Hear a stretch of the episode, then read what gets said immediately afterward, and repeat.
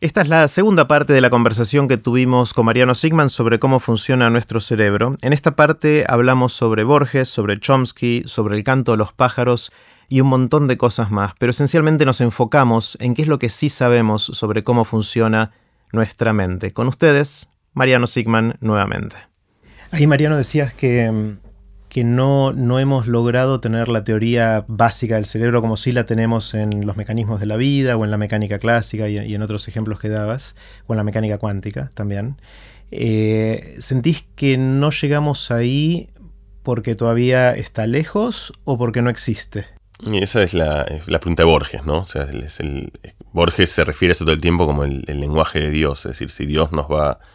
Una pregunta muy fundamental, esa y es, eh, Como dice Borges y Dios. No, Borges usa esa metáfora todo el tiempo, de que de alguna manera, si uno entiende el que vuelve a lo que decía antes, si uno entiende el pensamiento, uno entiende el secreto del universo, porque, porque el si uno entiende cómo funciona el pensamiento, uno puede conjeturar todas las conjeturas. Hay un montón de paradojas.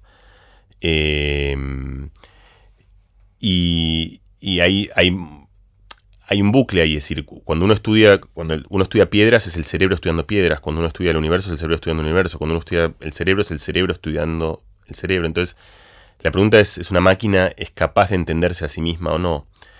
Eh, y justo, hay una paradoja, porque como no, conocemos el cerebro, no sabemos si es capaz de descubrirse a sí mismo, por ejemplo. Es decir, eh, yo creo que hay conjeturas. Eh, si yo tuviese que poner mi plata, yo diría que no va a pasar pronto. Hay teorías. Vamos, vamos a pasar a un lugar más optimista ahora, para, por ejemplo, si te parece, para decir, eh, tanto en el, plan, el plano teórico no es que no hay teorías. Por ejemplo, una famosa y, que vale la pena traer a la mesa porque, porque es popular es la de Chomsky. Chomsky tiene una idea de, cómo funciona el pensamiento y el cerebro, además, para, para instanciar ese pensamiento, que es que es, tiene, es una especie de, de lenguaje gramatical. La idea de Chomsky es que todo el pensamiento, aún el pensamiento que no reconocemos como lenguaje, funciona como un lenguaje en el cual uno tiene símbolos que es capaz de recombinar, que eso le da una, al cerebro una enorme capacidad de diversidad y que solo con eso, si solo con una máquina que es capaz de armar ciertos objetos y combinar esos objetos gramaticalmente, uno puede generar un repertorio enorme y además hay una idea que el cerebro adquiere esa, esa virtud en algún momento de la historia de la vida y eso es una especie de salto cualitativo, es decir, el momento en el cual el cerebro aprende o, tiene la capacidad y hay un montón de ejemplos. Puedes pensar, por ejemplo, las herramientas son todas composicionales. Uno tiene un palo, al palo le pone algo que además le permite pegar arriba de eso, después a eso uno le pone un filo. Y entonces vos podés pensar que las herramientas son como frases gramaticales en las cuales uno tiene pequeños átomos o pequeños módulos que uno va recombinando. La música es eso. Si uno tiene notas que uno puede combinar en frases, que después uno puede combinar en párrafos. La matemática es eso, la ciencia es eso. Entonces, en cierta medida hay una, idea de que eso genera una especie de transformación que lo que nos distingue esencialmente es una, idea. Pero fíjate, ahí no estamos estudiando el cerebro, estamos estudiando el cerebro humano en particular. Y mirando el eh, comportamiento, porque no te importa qué es lo que hay adentro. Ahí Bueno, alguna gente sí, porque después entonces hay un montón de estructuras, hay, hay muchísima gente que trabaja en tratar de entender qué parte del cerebro Hace cada una ha, permitido, ha permitido generar este loop recursivo y ahí parece, hay regiones como el área de Broca, hay algún tipo de cómputo, si hay mucha gente que trata de entender. Nosotros mismos en alguna rama de nuestra investigación, eh, uno trata de, pensar cómo, es una, cómo funciona una, máquina biológica que es capaz de generar este loop en el cual puede recombinar estructuras. Em, otro ejemplo para ir a, algún lugar mucho más práctico de, la, de, breakthroughs de alguna manera. Eh, hace, volviendo a Hopfield, las redes neuronales, las redes neuronales eh, tuvieron un enorme auge ahí cuando en la época que vos hablabas, en los 80, después de alguna manera pasaron un poco en desuso como pasa en la ciencia y hace muy poquito tuvieron de vuelta un, te diría, una explosión mucho más grande que la de Hopfield eh, cuando un grupo de gente empezó a, forjar lo que llaman redes profundas, redes de muchas capas esencialmente. Eh, ahí había un problema arquitectónico de cómo armar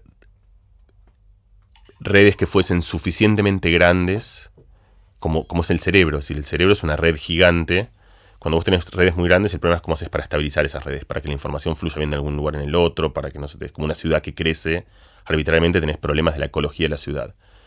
Y entonces hubieron un montón de desarrollos en computación, pequeños cada uno, ninguno enorme, ninguno demasiado fácil de explicar, pero que permiten resolver eso, permitieron resolver el armado.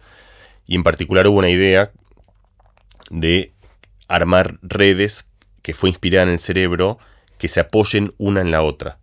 Es decir, una idea de que una red, eh, cuando es muy grande, empieza a, a, volverse vulnerable, pero que si esa red puede apoyarse en otra red, en la cual descansa algunas cosas, y entonces esas dos redes ahora empiezan a formar una red de redes que tiene más estabilidad. Esa idea que parece muy teórica y como la estoy contando acá, eh, es lo que hoy se conoce en inglés como Deep Mind, que esencialmente es Google. Es decir, el, el proyecto transformador de Google hoy que permite eh, toda la inteligencia de Google, por así decirlo, que es la inteligencia del mundo, o la inteligencia social, quiero decir, es como, como la gran transformación tecnológica, nace del principio que acabo de contar. Es decir, es una, es una, la idea de armar redes que se asemejen al cerebro. Ahora lo que tenemos es justamente usar no el cerebro como proyecto académico, sino decir, bueno, si el cerebro es un órgano que ha logrado resolver algunas cosas excepcionales en el plano cognitivo, queremos, queremos fabricar máquinas que emulen eso y cuáles son las propiedades del cerebro. Una es su enorme paralelismo, es decir, su capacidad de, eh, de, de, de, justamente es una red gigante que puede procesar un montón de cosas. Eso trae un problema computacional, tratemos de resolver eso y al resolver eso se generan eh, eh, estructuras de cómputo que hoy son las que están transformando, es decir, Google y Facebook esencialmente hoy inspiran toda su inteligencia artificial o toda su, intento por resolver las cosas que a nosotros nos parecen muy sencillas, pero que son muy difíciles de emular computacionalmente, utilizando este tipo de estructuras que están inspiradas en el funcionamiento del cerebro. El cerebro tiene varias estructuras.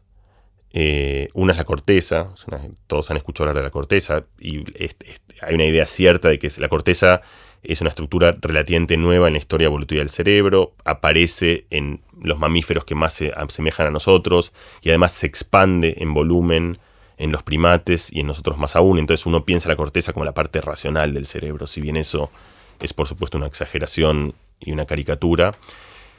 Y después tiene otras estructuras que están por abajo de la corteza. Una de ellas es el hipocampo, que es una especie de como de puntero de memoria. El hipocampo es un lugar que es una especie de hecho el hipocampo funciona es, interesante porque el hipocampo es el mapa, es el GPS del cerebro. De hecho, el, premio Nobel de Fisiología hace dos años se lo dieron a una pareja de suecos y a un inglés por haber descubierto cómo funciona el código del hipocampo. Ahí hay una teoría, podríamos hablar una hora solo. Es decir, el hipocampo está bastante entendido en su mecánica, en su fisiología, en su computación y cómo funciona el GPS del cerebro. Pero el hipocampo también es la estructura de la memoria. Y eso es interesante porque si en algún lugar lo pensás, hay ese que es un descubrimiento puramente fisiológico, hay un núcleo del cerebro muy profundo que codifica dos cosas, la memoria y el espacio. Si ahora volvés a la historia del pensamiento humano, te encontrás con que lo que los griegos descubrieron hace muchísimo tiempo es que la mejor manera de organizar la memoria es en el espacio. Todos nosotros somos muy buenos organizando la memoria en el espacio, pero somos muy malos recordando nombres o recordando eh, números o recordando cosas que no estén organizadas geométricamente en el espacio.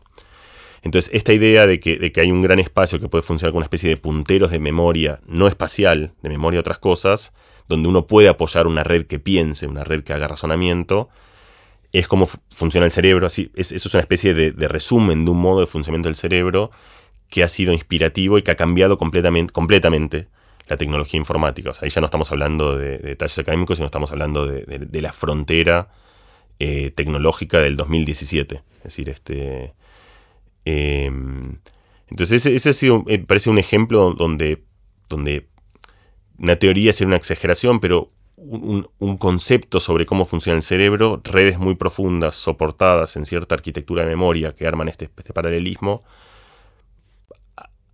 podido ser abstraído al punto tal de que después puede ser emulado en otros dispositivos. Es la, idea de la ciencia. Si entiendo algo, puedo, si entiendo, puedo, puedo trasladarlo, digamos, a, otro dispositivo, a otros lugares. Eh, y que ha funcionado. Otro ejemplo para mí interesante y, eh, digamos, para mí bastante espectacular de, de, lo que ha cambiado desde, desde que vos eh, y Perazo hacían estas redes de Hopfield a, lo que hoy el campo de estos 30.000 personas o 70.000 personas haciendo neurociencia ha logrado hacer, es eh, muchísimas de las revoluciones en la ciencia vienen de la capacidad de visualizar algo. Es decir, la gente discutió durante siglos cómo era el, si nosotros girábamos alrededor del Sol o si el Sol alrededor nuestro, cómo era el cosmos, hasta que hubieron telescopios de más precisión que pudieron responder estas preguntas que eran filosóficas a eh, la gente discutía cómo funcionaban nuestros órganos internos hasta que algún médico en algún momento estaba prohibido, se le ocurrió que podía abrir cadáveres y verlos realmente y ver cómo estaban funcionando, o que tuvimos radiografías que nos permitían mirar adentro del cuerpo de manera no invasiva. En los últimos 30 años hubo una revolución enorme en nuestra capacidad de observar el cerebro y en particular de observar el cerebro humano eh, y en particular observar el cerebro humano de una manera que es no invasiva y no invasiva quiere decir sin hacer daño, es decir, de una manera que permita hacerlo de vuelta como funciona en la radiografía sin tener que abrir el cerebro y meter cables. Eh, a mí me gusta la metáfora de, pensar con, cuando, ahora ya uno no lo hace antes, pero, pero nosotros cuando éramos más chicos creo que abríamos máquinas y nos metíamos a teléfonos, máquinas electrónicas que tenían válvulas. En mi experiencia particular yo las destrozaba, o sea, no, no era muy exitoso mi, proyecto de, ingeniería inversa, de tratar de descubrir algo abriéndolo.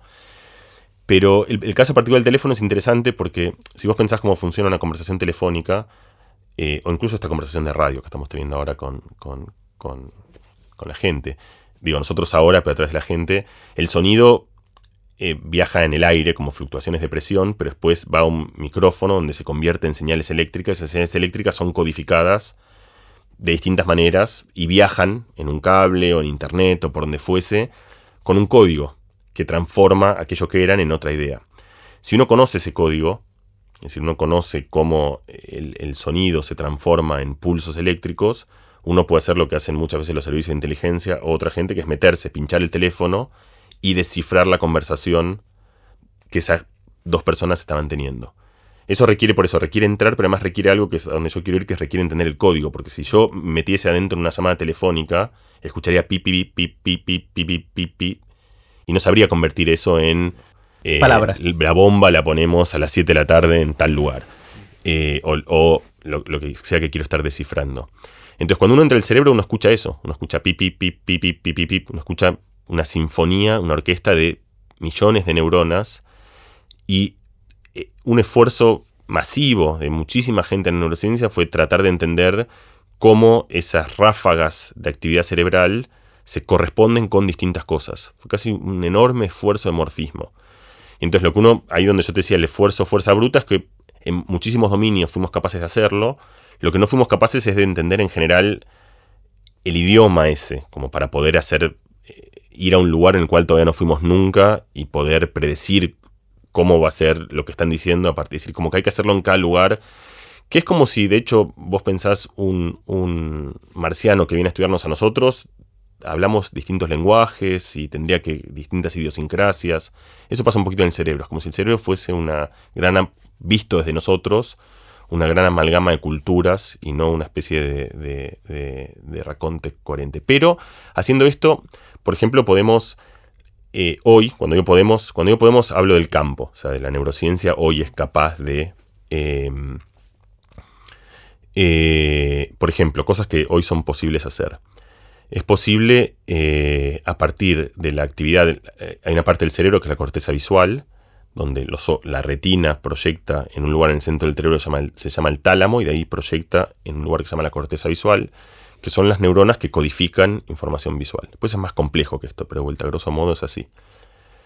Hoy hay gente que en humanos, es decir, ya ni siquiera con cables y metiéndose adentro en animales, en humanos, a partir de observar la actividad cerebral, pueden reconstruir la imagen que una persona está mirando. Eso te permite ver el mundo a través de los ojos del otro, meterte adentro de otra persona, pero también uno puede hacer un salto de eso. Si eso fuese así, podemos quizás ver la actividad visual en, primero, por ejemplo, en lugares donde no somos conscientes. Es decir, nosotros si yo, cualquier persona, si en un momento cierra los ojos y trata de relatar aquello que está viendo, se va a dar cuenta que aquello lo que es consciente es una parte muy pequeña del mundo que estaba observando. Pero sus ojos estaban codificando eso, su cerebro también. Esa información está dentro de uno y uno puede acceder a un montón de cosas de la experiencia perceptual que uno tiene que, a las cuales uno ni siquiera tiene acceso consciente. Y existe, por ejemplo, la posibilidad de, grabar eso, es decir, de grabar toda mi experiencia visual, eh, aquella a la cual fui consciente, aquella, no fui, aquella a la cual no fui consciente. Eso no se hace hoy, pero es algo que está en el borde tecnológico las cosas que podemos hacer. Una cosa que sí se hace, y que a, mí me parece particularmente eh, interesante en la historia del, pensamiento humano, es poder registrar los sueños. Es decir, los sueños han sido otra especie de enorme misterio de la condición humana aparecen en, la, literatura, en la ficción, en todos lados. Siempre nos hemos preguntado qué son, por qué los tenemos, son reales o no son reales. Puede ser que el sueño en realidad, que uno no soñó, lo viste que el, sueño a veces parece que te dormís un segundo y parecieron horas, o al revés dormiste horas y te pareció un segundo. Entonces, podría ser que uno en realidad, uno siente que uno sueña durante la noche, pero podría ser que eso no pasa, que uno se levanta a la mañana y en la mañana uno construye una historia de algo que en realidad nunca soñó. Entonces, Hoy podemos mirar la actividad en la corteza visual de una persona mientras duerme y tratar de proyectar eso en una especie, me gusta pensar, una especie de planetario onírico en la cual vos estás proyectando los sueños de esa persona. Pues puedes despertarla, preguntarle qué te parece que soñaste y ver si vos puedes reconstruir esa información, en qué tiempo y en qué momento. Y eso hoy se hace. O sea, hoy estamos en un lugar en el cual la neurociencia es capaz de, digamos, a fuerza bruta otra vez, sin teoría, pero conocemos suficiente del código, de, haberlo visto un montón de veces y haber hecho el ejercicio de, de macheo de patrones. Este, este, esta actividad cerebral corresponde con haber hecho un montón de preguntas, hemos calibrado un dispositivo que hoy podemos usar con cierto grado de confianza para poder eh, registrar la actividad de una persona que sueña. ¿Eso, Mariano, hay que hacerlo persona a persona o es un modelo universal? una mezcla de las dos cosas. Y que de vuelta, parte, hay una parte que es es decir, si vos tenés un modelo para una persona, puedes usarlo. Es mejor empezar desde ese punto de partida para otra persona y después lo tenés que ir calibrando. Pero a ver si entiendo bien, esto sería durante un número de días, no sé, 100 días, eh, hacemos este ejercicio donde yo duermo dentro de uno de estos aparatos, la máquina registra durante toda la noche qué le pasó a, qué, cuál fue la actividad en cada parte relevante de mi cerebro y después me despiertan y me dicen, che, ¿qué soñaste? yo digo, soñé esto, esto, esto, y lo eh, construyen un modelo para correlacionar las dos cosas, y entonces a la noche 101 me ponen a, me voy a dormir, graban mi sueño y me dicen, dado esto, creemos que soñaste en esto. Y le pegan con bastante precisión, con la, diferencia de que este, lo que vos decís es en la parte en la cual el modelo tiene que aprender, o sea, tiene que, tiene que descubrir esas relaciones, que de vuelta las tiene que aprender porque no tenemos una teoría. Entonces no es que yo puedo ir y decir el, código va a funcionar así. Tengo que, en tu caso tengo que aprenderlo. Pero lo puedo aprender no soñando, lo puedo aprender mostrándote cosas despierto. Puedo, y ahí hay cierta transferencia que es mucho más rica. Es decir, yo puedo mostrarte imágenes o puedo darte palabras, ver cómo se codifican, después mandarte a dormir. Nunca registré hasta ahora tu sueño, tu, tu cerebro durmiendo o tu cerebro soñando y tengo alguna probabilidad significativa de acertar a lo que estás soñando a partir de la actividad cerebral que yo observé durante tu vigilia. Eso parte del supuesto que la actividad cerebral del sueño sucede en los lugares iguales que en la vigilia. Que, tiene cierto mimetismo cerebral. Eso, hay un montón de demostraciones. De vuelta, como la neurociencia se, enriquece en distinto grado de detalle, los, más, los casos más hermosos de esos son en pájaros, en unos registros fabulosos en los cuales los pájaros cantan. Eh, y uno puede pensar que la actividad cerebral que corresponde a ese canto es la partitura de ese canto. Y otra vez hay un montón de gente que se Gabriel Mindlin acá en Buenos Aires, el que fue mi, mi gran mentor en la ciencia, eh, ha hecho una revolución en el mundo en eso, en tratar de entender cómo funciona esa partitura y ha dedicado una carrera a tratar de entender cómo la actividad cerebral eh, corresponde con distintos patrones de canto. Cuando vos, el pájaro está durmiendo, eh, produce un patrón de actividad cerebral que es casi idéntico, es como una especie de, una réplica exacta de aquello que produjo durante el día. O sea, está soñando que canta. eso es lo que uno piensa, no sabemos eso. Lo, que sí sabemos es que la probabilidad de que esa réplica suceda es uno en 800 mil millones de millones de millones de millones de ceros. Este, esa era una idea de Freud, que era la idea del residuo del día, la idea de que justamente que el sueño no son construcciones azarosas, sino que uno recapitula durante el, el sueño patrones de actividad del día y además eso se expresa más cuando el, cuando el pájaro está aprendiendo en ciertos momentos en primavera en el cual tiene que consolidar el canto. Es una vieja idea de que el sueño es una especie de, espacio de repaso, como cuando uno estudiaba y después uno abre el libro y... pero no podría ser, a ver, otra teoría que probablemente sea falsa, pero no podría ser más como causas comunes, pero no necesariamente causa. A ver, ¿qué pasa si ese patrón que estás viendo es el patrón de estoy contento? Sí, bueno. Entonces se expresa de día cantando y de noche sintiendo que estoy contento, pero no cantando. Sí, bueno, esas son todas las preguntas que uno tiene que. Así funciona la ciencia. Es decir, vos tenés una observación, esa observación es compatible con, muchas explicaciones, y entonces haces un experimento. Los experimentos ideales son los experimentos en los cuales intervenís sobre eso. Eh, en el cual modificás eso. Y tenemos capacidad, porque no solo podemos leer la actividad cerebral, sino que podemos escribir la actividad cerebral. Es decir, uno puede inyectar corrientes, ahora vamos a hablar de eso un ratito, que te permitan de manera forjar patrones de actividad en el cerebro. También puedes simplemente interrumpir el sueño. Y uno sabe que, por ejemplo, en, algunos, en el pájaro no podemos saber si está soñando o no. Lo que no podemos saber, y eso es como la pregunta más difícil para mí en la neurociencia, es la experiencia que tiene, lo que nosotros percibimos, lo que se llama el qualia, como que estamos realmente experimentando algo, la rojitud del rojo o, el, registro, el relato de mi propia conciencia. Pero lo que sí se ve es que si vos intervenís sobre ese sueño, pasan cosas, como que por ejemplo el pájaro deja, deja de aprender a cantar, eso pasa en pájaros y pasa en humanos. Hay un montón de experimentos y ahí por decís, bueno, puede ser que simplemente estoy más cansado, pero haces experimentos en los cuales dormís, después aprendés, después testeás, o aprendés, después dormís, después testeás, de manera tal de que llegás siempre al test con la misma cantidad de sueño y encontrás que, por ejemplo, dormir después de haber aprendido algo es necesario para haber consolidado algún proceso de aprendizaje. No solo eso, durante el sueño, otra idea de Freud era que el sueño no solo era una especie de recapitulación del día, sino que también es una especie de, mm, que a mí me gusta mucho como idea, una especie de terreno de juego, es una especie de lugar en el cual uno ensaya. ¿Qué tal si eh, Messi hacía ese gol que no hizo? ¿Qué tal si esa persona que no me amó me amaba? ¿O qué tal si eh, una enfermedad que alguien no tenía, tiene, no la tenía, cómo sería el mundo, o qué tal si yo hubiese tomado ese riesgo que quería tomar, o qué tal si pasaba algo muy malo.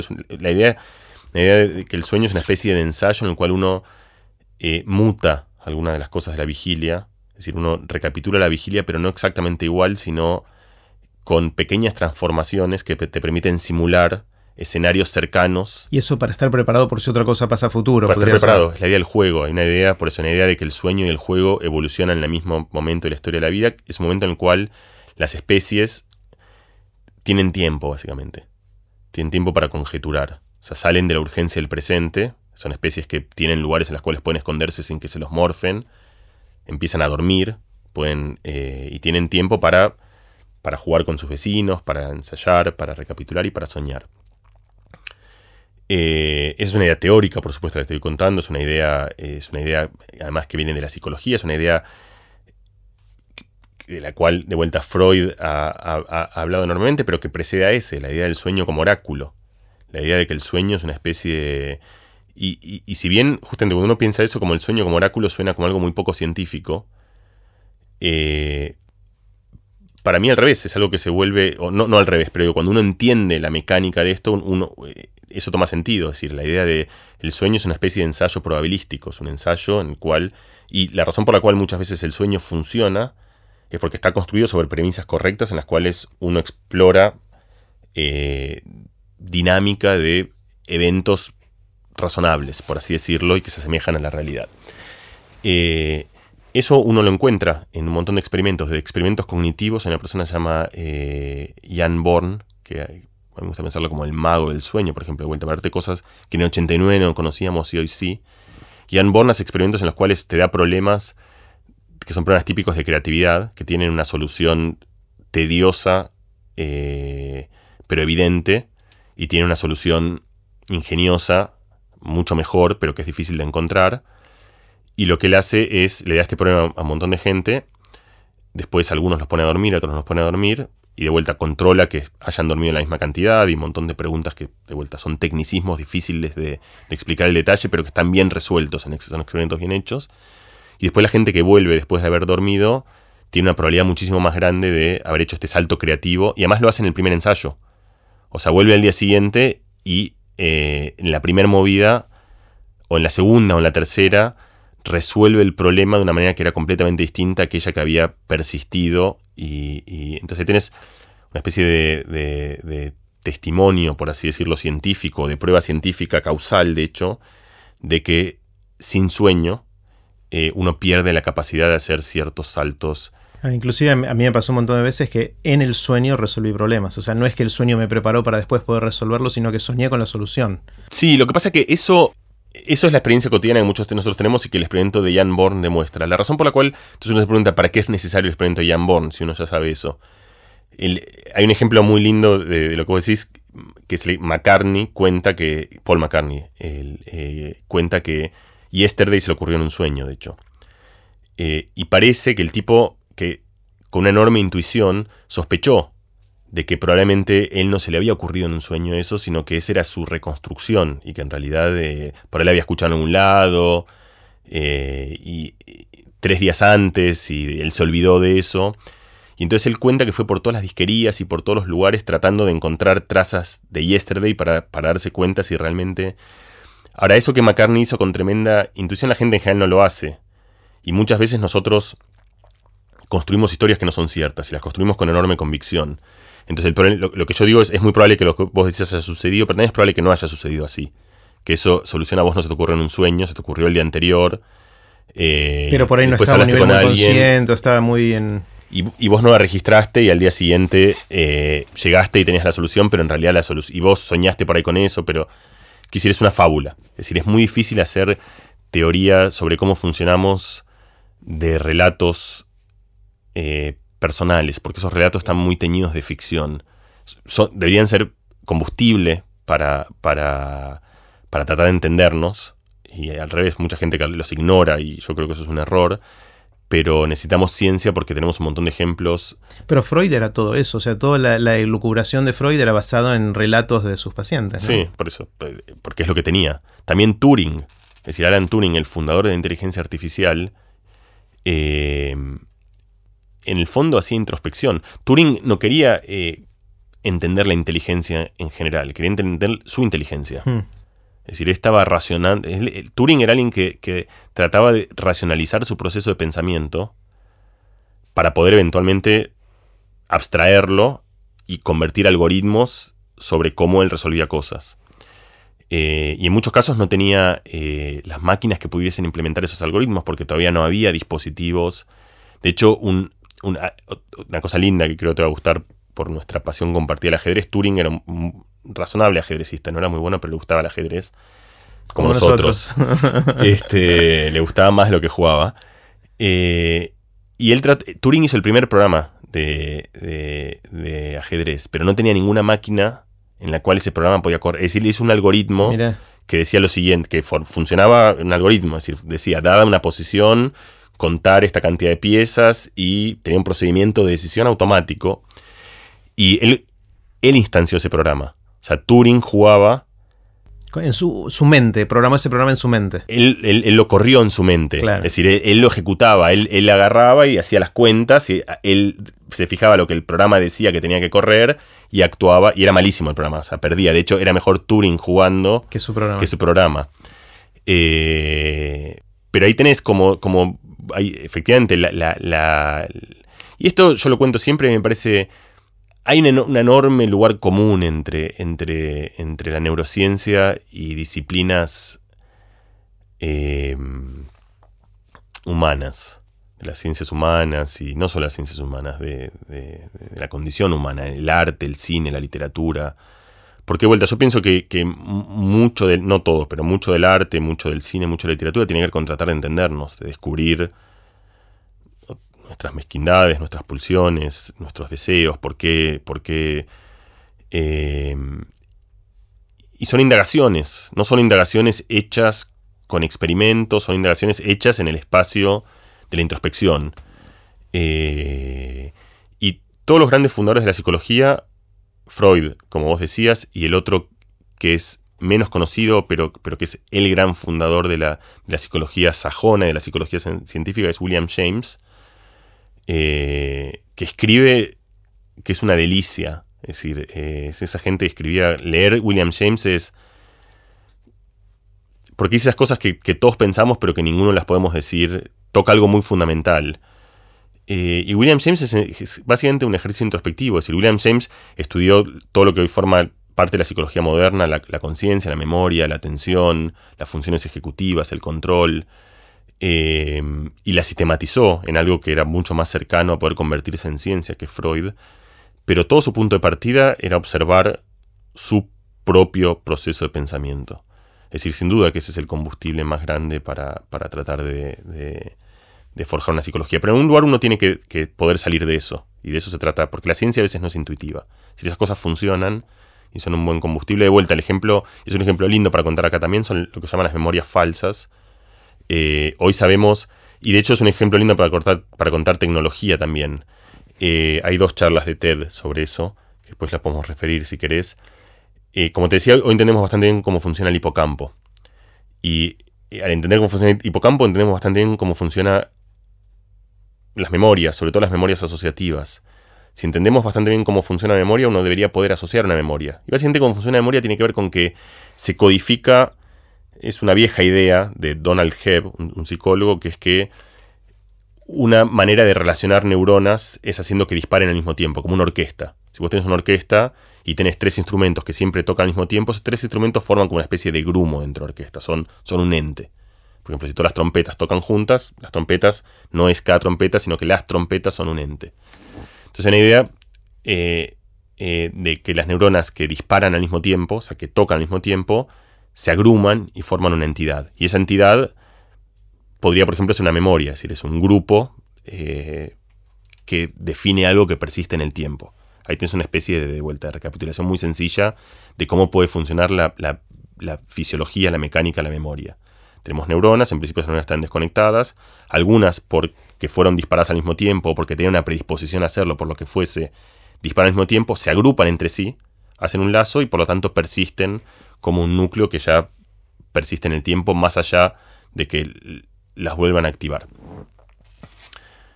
Es mucho más complejo, por supuesto, pero ese es el principio. Si eso es así, uno podría eh, armar, tratar de, fabricar una memoria. Y eso hoy se puede. Decir, ahí, ahí se puede porque tenemos de vuelta tecnología que nos permite eh, estoy diciendo esto y parece conceptualmente muy sencillo, pero técnicamente es tremendamente difícil. ¿Cómo hago yo para, digamos, tocar 17 instrumentos del cerebro? Cada instrumento es una neurona y quiero manipular eh, algunos al mismo tiempo. Eso ha sido también otro enorme breakthrough tecnológico que es el siguiente, creo que vale la pena contarlo. Tenemos las neuronas funcionan, este fue un error de Freud, pensaban que eran dispositivos hidráulicos, las neuronas son dispositivos eléctricos. Eh, es decir, la, moneda de cambio del cerebro es la, electricidad, es la corriente. Así se habla, el intercambio entre neuronas es por intercambio de iones cargados, donde una neurona le pasa carga de corriente a otra. Cuando una neurona recibe corriente le pasan cosas y dispara, suena, como toca. Una neurona toca cuando recibe corriente. Eh, para eso lo que tiene son unas pequeñas puertas. Fíjate que acá estamos yendo de vuelta desde, desde la memoria a, las, a la escala celular de neuronas que es el microscopio y ahora vamos a ir mucho más chiquito en, la pared. Una partecita. En la partecita, una partecita que es una, una, parte ínfima de esas neuronas. Hay unas puertas que son unos canales que dejan pasar estas corrientes o no. Muchísima gente que estudia un canal durante años y años y años estudiando, no un canal, una parte de ese canal, una subparte. Un enorme descubrimiento de la, de la neurociencia técnica, de la neurociencia, fue entender que hay algunas, eh, como siempre la biología, Marcelo Mañasco decía que, los físicos inventan y los biólogos roban. Y lo decía, eh, mucha gente lo tomó peyorativo, pero lo decía como un elogio justamente que los, los biólogos se dedican a buscar en la naturaleza cosas increíbles y después que por ahí funcionan en un alga remota bajo el mar y agarran esa proteína y la meten en otro lugar y con eso eh, no, fabrican láser. El láser la gente lo fabricó, los físicos, los biólogos lo que hacen es buscan proteínas increíbles en lugares, las usurpan y las llevan a otros lugares. Entonces así se descubrió unos, unos organismos que tenían unas, unos canales que eran sensibles a la luz. Es decir, que cuando vos le tirabas luz, eh, se abrían. Y entonces, si ahora yo puedo manipular genéticamente eso y, por ejemplo, poner esos canales solo en una neurona, o solo en las neuronas nuevas, si quiero estudiar neuronas nuevas, o solo en las neuronas del hipocampo, o solo en las neuronas de la capa, es decir, pongo ese canal donde quiero y después tiro luz y cuando tiro luz, esas neuronas se abren y disparan. Entonces eso permitió, eso sucedió en, mi tiempo de investigador, más o menos unos 10 años, yo diría, proliferó y ha sido como la revolución gigante en la neurociencia que ha permitido completamente, ha cambiado completamente nuestra capacidad, en, por ahora en, animales, esto prácticamente no se usa en humanos, que de hecho creo que no se usa en humanos, de eh, estimular neuronas a voluntad, casi con un poco de ingeniería y con un poquito de iluminándolas. Esto requiere para iluminarlas tenés que tirar algún tipo de luz y para, obviamente el cráneo es opaco a la luz, entonces es algo invasivo porque tenés que meter alguna cánula en la cual hay luz, la luz se dispersa por todos lados, pero solo aquellas neuronas que tienen este receptor responden a esa luz y se abren. Hoy ya hay maneras de hacer lo mismo, pero con sensores magnéticos o con sonido, lo cual te permite hacerlo directamente desde afuera sin tener que meter nada dentro del cerebro. Y, no solo eso, sino que además no hay uno de estos canales, sino que hay muchos canales. Entonces vos puedes poner algunas neuronas, uno que responde al rojo, otro uno al azul, y puedes tocar el piano del cerebro, en el cual vos vas prendiendo neuronas como se te antoja. Y con eso vos puedes hacer, podés mover un animal, por ejemplo. O sea, podés ir moviéndole sus neuronas motoras y como si fuese un joystick. Y mover un ratón y llevarlo a algún lugar donde vos dirigís ese ratón pulsando con luz en cada momento cada una de las neuronas que se te ocurre. Podés impregnar una memoria, haciendo lo que decíamos recién, puedes estimular dos cosas al mismo tiempo, mientras, por ejemplo, vos podrías hacer, que es lo que esta gente hizo, mientras el animal está en algún lugar en el cual no sucede nada, podés estimularle una neurona que codifica algo aversivo. El animal estuvo en un lugar en el cual nunca pasó nada, pero tuvo una conjunción de un lugar con una neurona que le indica que eso es aversivo. Cuando vos volvés a meter el ratón ahí, sale corriendo le da, miedo ese, le da miedo ese lugar, en el cual nunca pasó nada. Lo único que pasó es que vos, alguien le hackeó el cerebro, no para leérselo, sino para. Es Inception. Es decir, estas cosas de vuelta están todas en la ficción, hoy sucede. Es decir, la idea de que uno puede impregnar en alguien una memoria. ¿Y sucede, perdón, en animales solamente y no en seres humanos por un tema ético o por un tema de dificultad? No, un tema ético. Esta investigación requiere eh, además de dificultad técnica, pero, pero una dificultad técnica que el obstáculo fundamental es la capacidad de, hacer experimentos en humanos, que obviamente, em, por razones obvias. Y, eh, pero lo, que te quiero decir es, en humanos sí se manipulan memorias, no directamente en el cerebro, sino, por ejemplo, hay experimentos muy famosos de la psicología que, otra vez, es, la pata psicológica, esto estamos hablando, ahora te hablo de experimentos del 60, en los cuales si yo tengo una lista de palabras que tienen, por ejemplo, términos... Eh, por ejemplo, te puedo decir eh, rayas y te puedo decir león, por ejemplo. Darte un ejemplo. Te, palabras, te digo raya, león. Y después, un tiempo después te pregunto qué palabras estaban. Vos tenés una probabilidad muy grande de pensar que yo te dije la palabra tigre, porque tigre está en el centro de una manera de esos dos conceptos. Eh, y no solo eso, sino que puede ser que vos tengas un recuerdo vivísimo y de altísima confianza, no es que tenés, no, estamos hablando de que por ahí te confundís en algo muy difícil, sino que estás convencido, más estás convencido el momento, en, el, momento en que te lo dije y la cara con la que te lo dije, es decir, tenés una convicción. Entonces, esto viene de, de, de por qué es difícil hacer ciencia viendo la introspección de uno, que es que somos todos enormes confabuladores, es decir, tenemos pedazos de información, pedazos de información los, los, forjamos en historias en las cuales creemos enormemente. Esto es un problema enorme, es un problema muy contemporáneo ahora de la política. ¿sí? Eh, digamos, obviamente es, es, transpira inmediatamente, esto es un problema para el derecho, porque si una persona puede recordar con enorme vividez algo que nunca sucedió, eh, eso cuestiona los testimonios, por ejemplo. Pero por otro lado, si les vas a poder poner un grabador de sus de lo que le entra en el sistema visual, eso puede llegar a servir como prueba para el derecho. Ya se hace un tipo se llama John Dylan Haynes, que es uno de los eh, científicos más importantes en, esta capacidad de descifrar actividad cerebral. Hizo un piloto que lo hizo con la justicia alemana, en la cual hace lo siguiente. El cerebro, por ejemplo, otro, dijimos que en el cerebro hay, hay pocos principios, pero hay algunos. Un principio es el principio de adaptación. El cerebro responde distinto a algo cuando ya lo vivió, a todo. Cuando uno experimenta algo por quinta vez, nunca es lo mismo que cuando fue la primera. Un sonido, un amor, un gusto, un olfato, un dolor. Eh, el cerebro adapta todo. Y conocemos bastante bien los mecanismos de adaptación. Entonces, acá viene el ingenio un poco eh, eh, detectivesco de, cómo utilizar esto para resolver el problema que, vos estabas planteando, que es si una persona, por ejemplo, está acusada de cometer un crimen, lo que puede hacer es lo siguiente. Vos le pasas imágenes, y esto es muy importante, son imágenes subliminales. Él no las ve. O sea, son tan breves, tan presentadas breves, que su cerebro las codifica pero lo que él está viendo es, como una especie de pantalla negra, o está viendo ruido televisivo, o está viendo algo que no tiene nada que ver. Es la vieja idea de que metías un frame en, la, película que Coca-Cola te metía a alguien este, para y hacer después salías corriendo a comprar esa bebida. eso. Eso es, un mito, pero es un mito que... Eh, tiene asidero. Tiene asidero y que funciona. O sea, hoy, hoy podemos meter...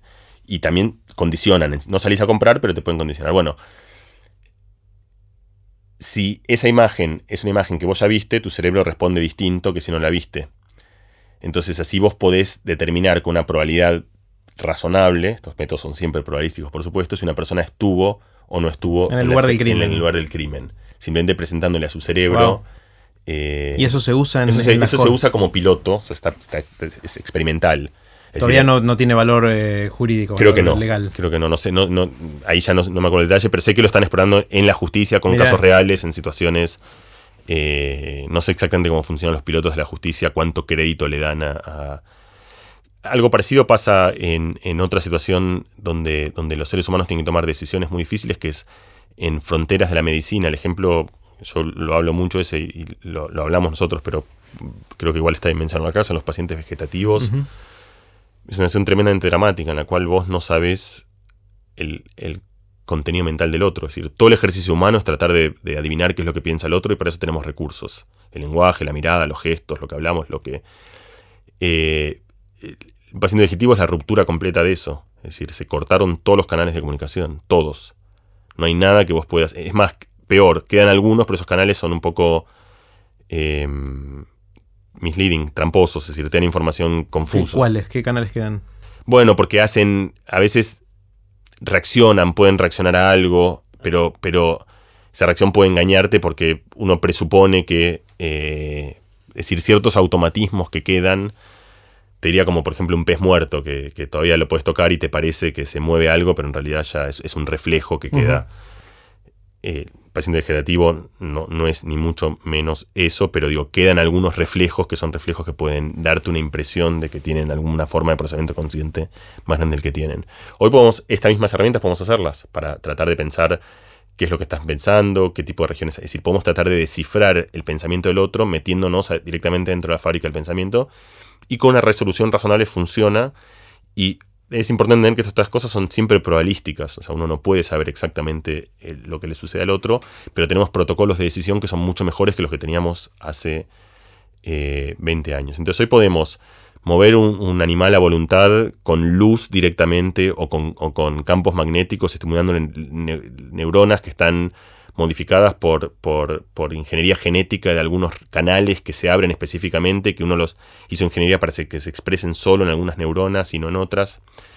Eh, podemos implantar memorias, podemos descifrar sueños, podemos eh, leer en cierta manera la actividad de pacientes vegetativos. Entonces lo que podemos hacer es enorme. Esto, una vez vuelve más a tu pregunta, hay un montón de cosas del cerebro que hemos entendido. Eh, a mí me gusta la, la analogía eh, vamos a compartir nosotros porque somos físicos. Pero Así terminó esta segunda parte de la conversación con Mariano Sigman. No se pierdan la próxima, que está buenísima, y en la que exploramos a la conciencia como la frontera del conocimiento.